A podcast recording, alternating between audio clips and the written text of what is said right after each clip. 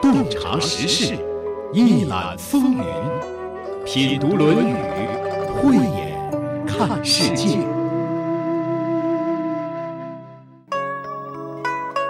前几天听到这么一句话，是这么说的：“你要是看不懂现实呢，你就读读历史；要是你读不懂历史呢，那就看看现实。”我觉得这句话组织的挺巧妙，也挺有趣。仔细一想，还挺对头的。喜欢读历史的人看现实的时候就有了参照，比较容易看懂当下。那如果看不懂历史呢？就看看现实，现实往往是历史的重演。我有这个体会。比如说，对于那些两千五百年前的历史，人们实在是感到很陌生、很隔膜。那些人名、那些事件、那些做法。生活在当代的人都没有那个经验，实在是难以理解，怎么办呢？拿现在大家熟悉的事物一作比，就容易明白了。这也许就是以现实照进历史吧。读读经典，看看历史，真是能让人变得明白很多。什么叫明白啊？就是主心骨多了，盲从和人云亦云少了。比如说，在生活当中，你常常会听到各种的议论和褒贬。当某个人抱怨某个结果的时候，你会知道，过去的已经过去了，看现在比看过去更重要。现在正在发生的，将会对未来产生影响。买股票不是也要看这只股票的成长性吗？当一个人拿两个地方做对比的时候，你会知道，这种对比是不对的。如果两个人都得了同一种病，一个人吃了某种药是非常有效的，那这种药是不是也适合另一个人呢？未必，不同的地方也是这样。当一个人以结果为导向来评价褒贬另一个人的时候，你会知道，看人没有这么简单，看人不应该只看结果。坏人也有可能坏心办了好事儿，好人呢也有可能好心办了坏事儿。若是论人呢，动机和过程往往比结果更重要，而且不同的人也不好做类比，诸如此类，等等等等。说了这么多，其实就是为了让你有耐心的读读这部《论语》当中所呈现出来的历史，读懂不容易，但是有意义。这里是山东广播电视台经济广播《品读论语》，我是主持人溪水，节目嘉宾孙立福先生。孙立福先生。中国汉字智慧及古篆书法传奇人，在学习和解读国学经典文化方面颇有造诣。中国关工委公益导师，十年来进行公益讲座数百场。子疾病，子路请导。子曰：“有诸？”子路对曰：“有之。”累曰。导尔于上下神奇。子曰：“秋之导久矣。”有一次，孔子生病了，子路挺着急的，要为孔子做一些祈祷，是这意思吗？是这意思啊，这也是发生在孔子和子路之间的一段对话。孔子呢，生病的事儿啊，《子罕篇》也讲了。难道说孔子是很长寿，他不得病吗？不是的。他还是得过病，那么为什么单独记住这两次呢？是因为反映了大问题。好，那我们看看孔子生病又能反映什么样的大问题呢？嗯，因为我们每个人都有生病的时候，嗯，也没觉得能反映什么大问题哈。我们来看看孔子生病，尤其是在子路的帮忙下，在子路的 祈祷下呀，或者是很着急的心情下，会发生什么呢？由此又能带给我们什么样的启示？子疾病，孔子生病了，在这里用的是“疾病”两个字。我记得你曾经讲过，疾和病是不一样的。是的，现在把疾和病放在了一起，嗯那是不是说明这个孔子得了病特别重呢？我解释过，疾呢是外伤，啊，疾是外伤，或者是老病急发，都是这个疾的意思。但是这个病呢，呃，有轻病、慢病、重病。如果这两个字合在一起，在文言文、古文献当中出现“疾病”两个字，一定是重病。这时候子路请祷，您给大家解释一下什么叫请祷啊？好，祈祷的祷，哎，也是这个祷。子路大弟子、大师兄，他是呃责无旁贷的，最先为老师着急上火。他们在老师有病的时候，就在照顾老师。突然病加重了，他没办法，因为古人啊，有病以后啊，他不像现在能够什么搞个什么急诊，请个什么专家就能治，怎么办呢？祷告祷告，请祷是什么意思呢？先说请，请是请神。甚至是请鬼请神，祷呢就是祷告词，给神说话。请祷合起来的意思就是请鬼神来听我说一说我老师的病，然后把老师这灾这个病饶恕免掉，让老师好起来，就这个意思。那么就是子路要做做法事是吗？还是就是跪在神前祈祷一下？让神来保佑孔子早点好起来。我们都知道啊，当自己的最亲的人病重的时候，没有任何办法能够救了。哎呀，只有请神来保佑了。各种祷告，请各路大神，不是办法的办法也都用上了。这子路就是这样，就是这样，他哎处在这种呃情绪和行为中我记得以前的时候，呃，曾经武王长病了，啊。武王生病了，那周公也是在在神面前祷告过，是啊，说我宁愿把我的生命拿出来嗯换取武王的康复。是啊，是啊。我什么都擅长，会伺候人，我也很有才艺。他实际上就是相当于怎么样呢？就是给神说好话，请你饶恕着这个人，免除他的罪，他的病受着罚，是吧？你都弄到我身上来吧。是说到这儿，我就想，此路在这里会请什么巫师啊、巫婆呀来做做法事啊，让孔子的病快点好起来吧？有可能吗？我们看后面就知道了。子路亲自做，孔子都不愿意，何况还请一个什么技师来做？按照这个礼制规制啊，呃，诸侯国，嗯，包括天子，他是有专职技师的。他们也没有资格请。呃，那就乱了礼了，不可能的，因为那些专职的人，他不是为个人服务的。孔子知道子路要向神来祈祷了。嗯，孔子说：“有诸，有诸嗯是什么意思呀？有诸就是有你做这样事儿的吗？有你这么办事儿的吗？对，你办的这个事儿，该不该有啊？我以为是孔子说：‘哎呦，请神祷告祷告，行吗？能管用吗哦，不是，在这个时候，老师啊嗯，还是循循善诱的一种克制着自己的情绪，就是还是启发式教学。这个时候啊，？’孔子说话他一直都是很委婉的，这个时候是委婉。对子路，你就看吧。啊比其他的弟子要重很多。子路就说了：“有啊，可以的，是这意思是吧对，不光说这，还搬出来一个证明。？”累曰累曰，：“累是什么呀？他有一种书叫累书，这个累书上写的就是死去的人啊，什么级别、什么身份，做了什么事儿，按什么规定规制怎么称呼，怎么把他生前的事做了总结，这都是规定的，它叫累书，这叫礼仪规章制度规定的。如果说在这里用这个累呢，对死亡的人用的这个累，对死了的人规定怎么说的这个话。就上来引用了这个累约，就是说老师有关于怎么写追悼词的那本书上有这么个规定。就是人死了之后应该怎么祷告是吧？对呀，祷而与上下神奇，有啊，就他竟然搬出累书来告诉孔子，学生这么做是有依据的呀。我严格按照这个累书上的规定写的祷告词啊，什么该说，什么不该说。子曰：“秋之祷久矣。秋之祷久矣。孔子不是史官，更不是祭师，他竟然给他学生说他是老早就开始祷告了，而且祷告的时间很长了。什么意思呀？他早就祈祷了，是什么意思呀？他一直在祈祷吗？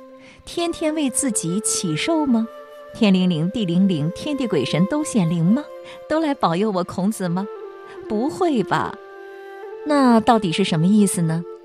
李炳南先生的解释是这样的：孔子平常的言行就是纯净、纯善的，本来就无可挑剔。他绝不会做任何的违礼越矩、违背天地神明的事儿。他做任何事儿都如同敬奉祖先神灵一样，非常严谨，一丝不苟，没有漏洞，找不出毛病。所以他说：“秋之祷久矣，就是没有一天不祈祷的。既然平常都事事如祷，都表现这么好，无可挑剔了。”那为什么还得重病呢？那就要归于天命了。就好像他的弟子伯牛得了大病的时候，他发出的那句感叹：“命已福”，这都是命啊。这就是尽人事，听天命。孔子是一个懂得顺应天命的人，不知命，无以为君子吗？他尽到了人事，就是事事如导，每件事儿都办好了，无论是个人私德还是公德都没有缺陷。但他还是病了，那就不用祈祷了，知命顺天吧。刚才孙老师说垒书是活人祭祀死人用的，不过也有别的讲法。许慎在他的《说文解字》当中引用过这句话。他引用的是另一种写法的垒，据此，有人认为许慎见到的是另一个版本的《论语》。那这另一种写法的垒，也就是言字旁加三个田地的田字，意思也就不一样了，就变成了继续活人的功德，为活人求福免灾的意思。著有《论语正义》的清代学者刘宝南先生认为，这两个字可以通用。孔子也会生病，还不止病重过一次，还有一次，在身边的依然有子路。子疾病，子路使门人为臣，并见曰：“久矣哉，有之行诈也。”无臣而为有臣，无谁欺？欺天乎？且余与其死于臣之手也，吾宁死于二三子之手乎？且于纵不得大葬，于死于道路乎？孔子生病了，病的也是挺厉害的。这时候呢，子路就想了一个办法，想了什么办法呢？大概是孔子看样子不行了，于是呢，子路。就使门人为臣，让孔子的学生充当孔子的家臣，也就是说，有大夫这样的地位的人才有家臣，是吧？嗯，准备料理后事儿了，就是搞了一个治丧委员会。后来呢，孔子的病好一些了，知道了这件事儿了，就把子路数落了一通。怎么数落的？我觉得得由孙老师来说。那孔老夫子病又加重了，加重以后呢，昏迷。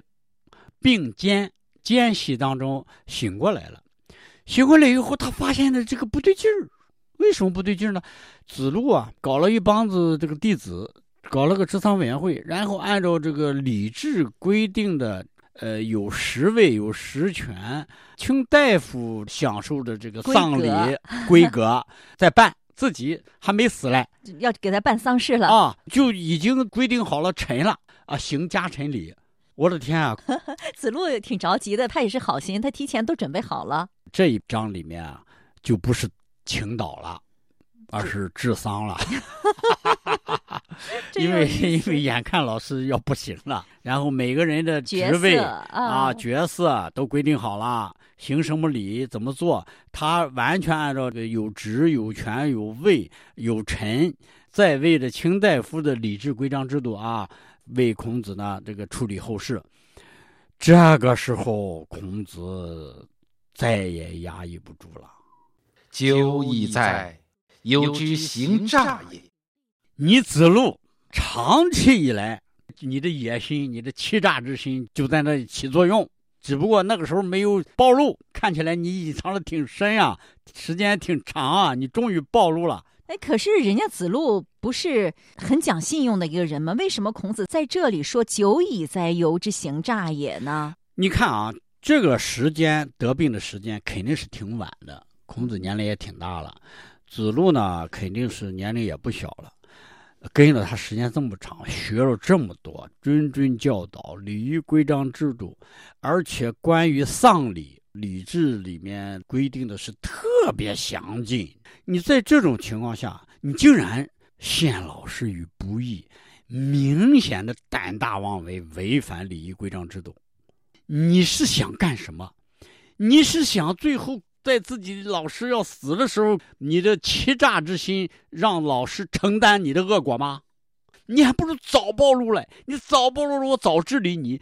这个时候暴露，我都来不及给你扭转了呀，因为我要死了。现在之所以这样做，也是由来已久，他就有这样的特质。长期以来急性子不听话，哎，骂了你多少次，都死不悔改，真是到最后就死在这件事上。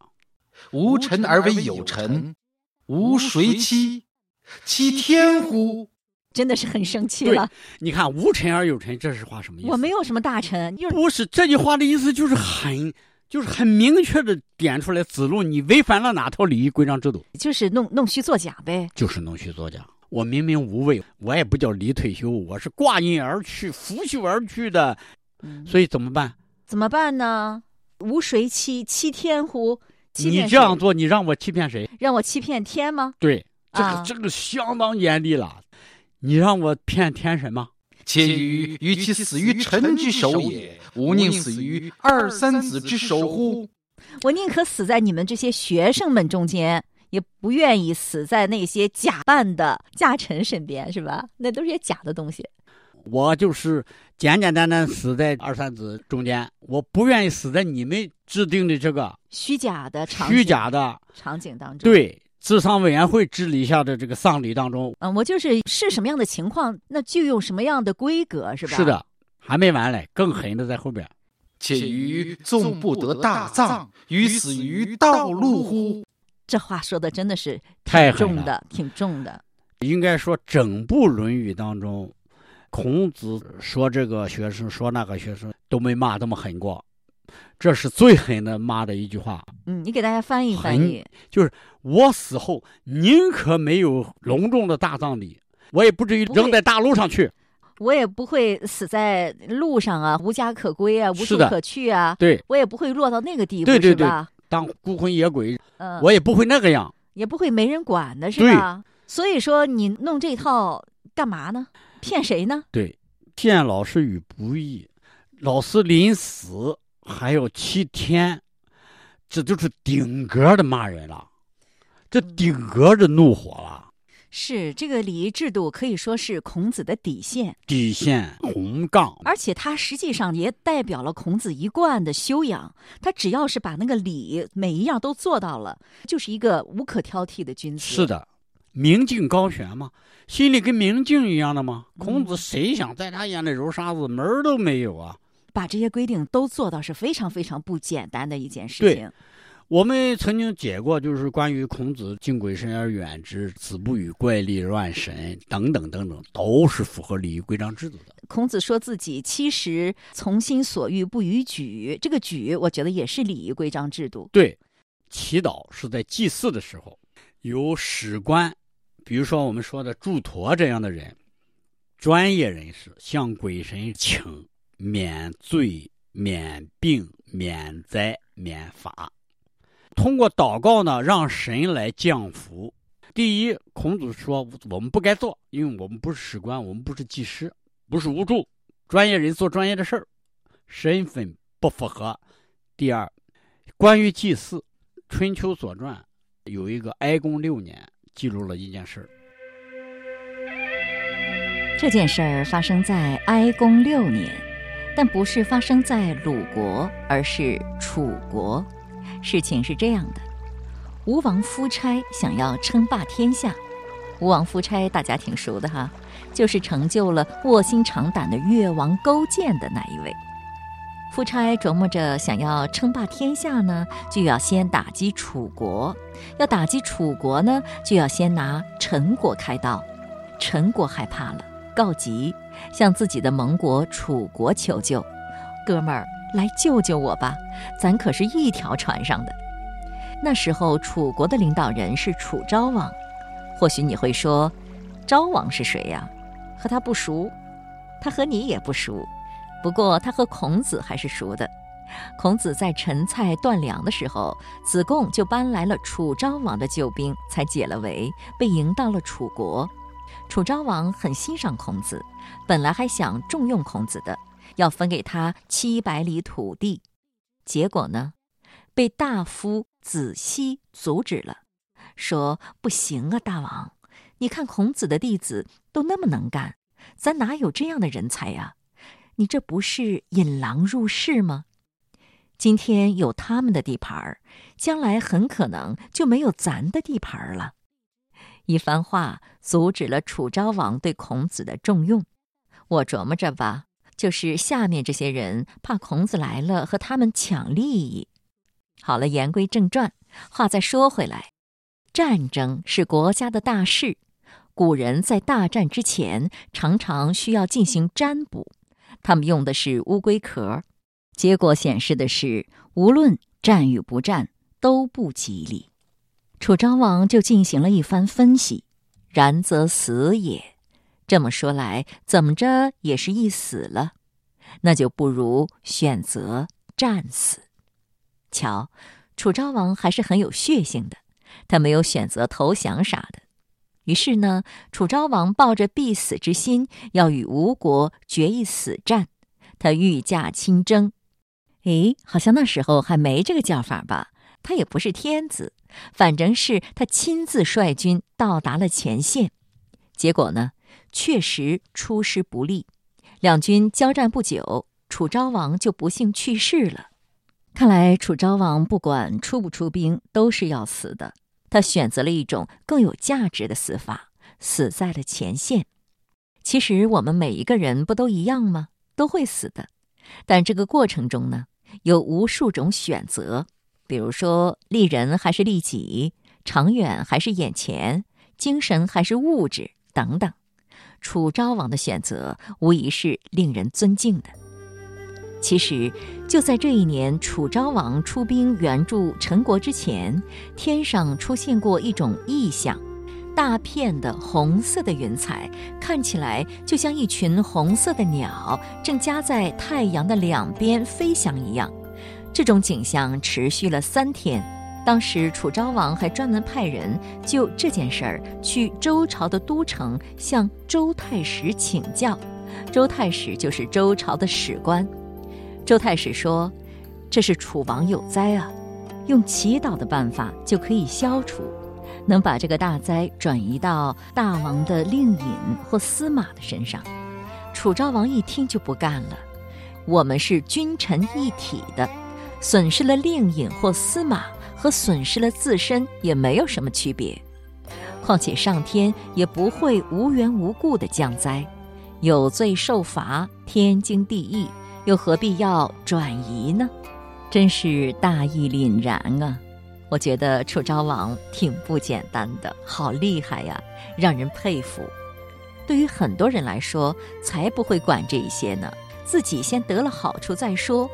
即使令尹和司马是我兄弟，也顾不上了。春秋战国时期，宫廷之中为了夺取君位，互相残杀的太多了。哪里还有君臣手足之情啊？楚庄王很了不起，实际上这就是生死的抉择呀。在关乎自身安危的利害面前，他毫不犹豫，宁死也绝不做危害别人的事儿。就别说生死抉择了，在很一般的、很小的利益面前，能不从个人利益出发来考虑问题的也不多呀。能做到这样，我觉得挺不容易的。这是一次关于攘灾祈福的事情，还有一次更早一些的时候，楚昭王生了病，也曾找人算过卦。占卜的人说，这是黄河的神灵在作祟，应该去祭拜河神。楚昭王不同意，说：“按照夏商周三代的礼仪制度，祭祀是不能超越本国的山川的。长江、汉水、居水、漳水是楚国的大河，要祭祀的话，只能祭祀这些河神，所以他坚决不去祭祀。那时候的人都是非常信奉鬼神的，对他来说，这又是一次生死抉择。和孔子一样，在生死攸关的大事上，依然讲原则，不越雷池一步，宁死不屈。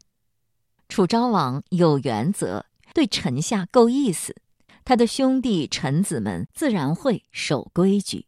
他对得起大伙儿，大伙儿自然对得起他。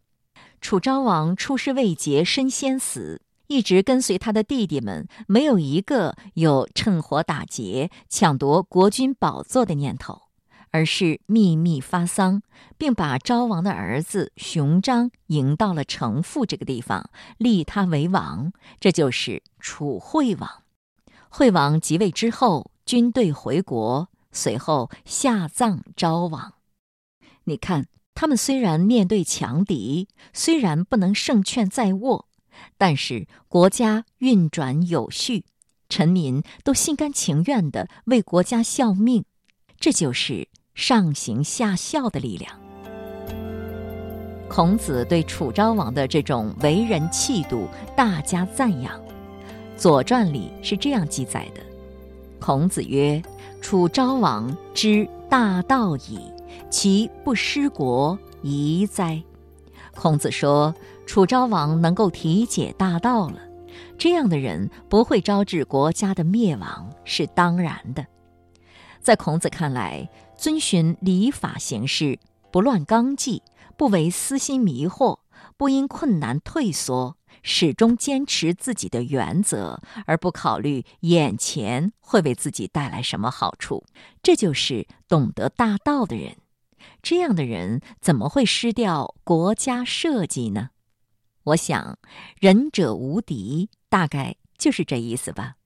这份仁义之心，就是他不同凡响的地方，能够使他的国家度过危机，逐渐向好。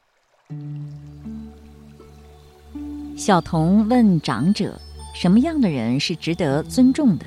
长者反问：“有权有势的人值得尊重吗？”小童说：“不一定，那里面也有坏人。”长者又问：“有知识、有身份的人值得尊重吗？”小童说：“那也不一定，他们中很多人道德水平并不高，还挺自以为是的。